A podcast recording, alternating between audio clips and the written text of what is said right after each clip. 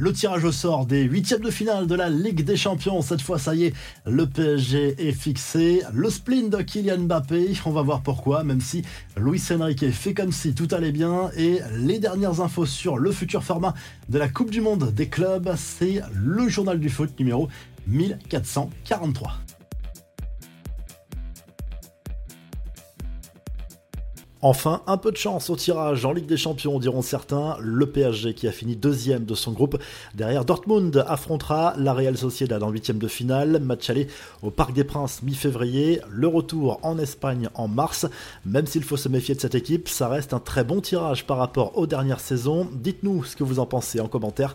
On a deux huitièmes de finale très alléchants et indécis. Inter Milan, Atlético Madrid et Napoli-Barça. Manchester City qui sort déjà d'une phase de groupe assez simple a eu le meilleur tirage le FC Copenhague, équipe surprise de ses huitièmes de finale. Le Real Madrid affrontera le RB Leipzig, le Bayern a hérité de la Lazio, Arsenal affrontera Porto.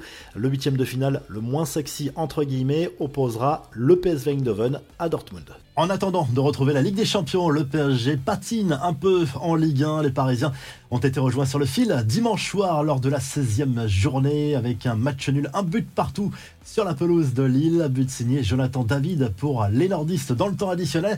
Kylian Mbappé a ouvert le score sur euh, penalty avant de le tirer. On a vu l'attaquant parisien glisser deux petits mots au portier lillois. En fait, rien de bien méchant. Le buteur du PSG a souhaité bonne chance à Lucas Chevalier. Penalty a finalement transformé par euh, Kylian Mbappé que l'on a vu un petit peu agacé. Il n'a d'ailleurs pas vraiment célébré euh, ce but, le visage fermé, peut-être à cause de son positionnement sur le terrain, lui qui évoluait à la pointe de l'attaque euh, parisienne en position de numéro 9, un rôle qui ne le colle pas forcément à la peau selon de nombreux spécialistes. Et visiblement Mbappé partage ce point de vue. Luis Enrique, lui, a beauté en touche après la rencontre. Pour lui, c'est un faux débat parce que le capitaine des Bleus et attaquant de l'équipe de France a une liberté totale sur le front de l'attaque du PSG.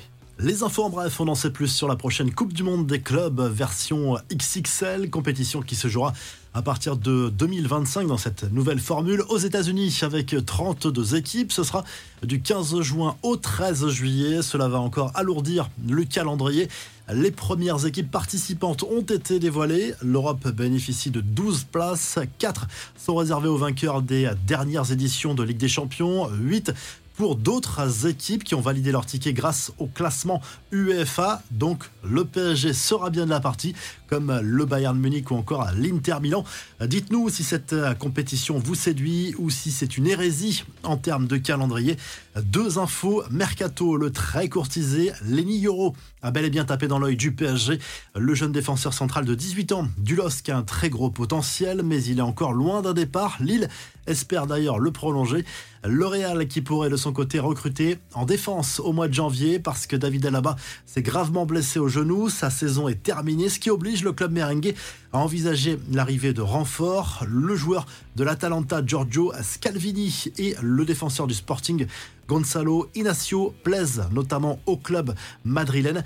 Un bel hommage des supporters nantais à Maxime, ce supporter des Canaries, mort il y a deux semaines avant une rencontre de Ligue 1 face à Nice, tifo géant en tribune. Avant le match contre Brest, minute de silence poignante.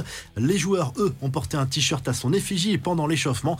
Enfin, on tient peut-être le raté de l'année lors du match nul entre l'Ajax et Zwolle dimanche. Steven Bergis a manqué l'immanquable, une balle de 3-2, seul devant le but, sans gardien. L'international néerlandais a complètement raté son dernier geste en voulant contrôler. La revue de presse en Angleterre, le Daily Express Sport revient sur le match nul ennuyant entre Liverpool et Manchester United Anfield Road. Score final à 0 à 0. Du coup, les Reds perdent la tête au profit d'Arsenal qui s'est imposé 2-0 contre Brighton à l'Emirates. Aston Villa complète euh, le podium. Du côté de l'Espagne, on retrouve la joie des joueurs du Real Madrid à la une du journal Marca, succès 4 buts 1 des Madrilènes face à Villarreal avec euh, des buts signés Bellingham, encore lui. Rodrigo, Diaz et Modric, les joueurs de Carlo Ancelotti qui prennent provisoirement la tête en attendant le match de Gérone ce lundi soir contre Alaves. Et euh, du côté de l'Italie, on retrouve la joie de Lautaro Martinez à la une du Corriere dello Sport. L'Inter Milan qui est allé gagner 2-0 sur la pelouse de la Lazio Rome dimanche soir et qui prend 4 points d'avance sur la Juve en tête du classement. Marcus Thuram et l'Argentin ont marqué dans cette euh, rencontre. La Milan a battu Monza 3 à 0. Si le journal du foot vous a plu, on n'oublie pas de liker et de s'abonner. On se retrouve très rapidement pour un nouveau journal du foot.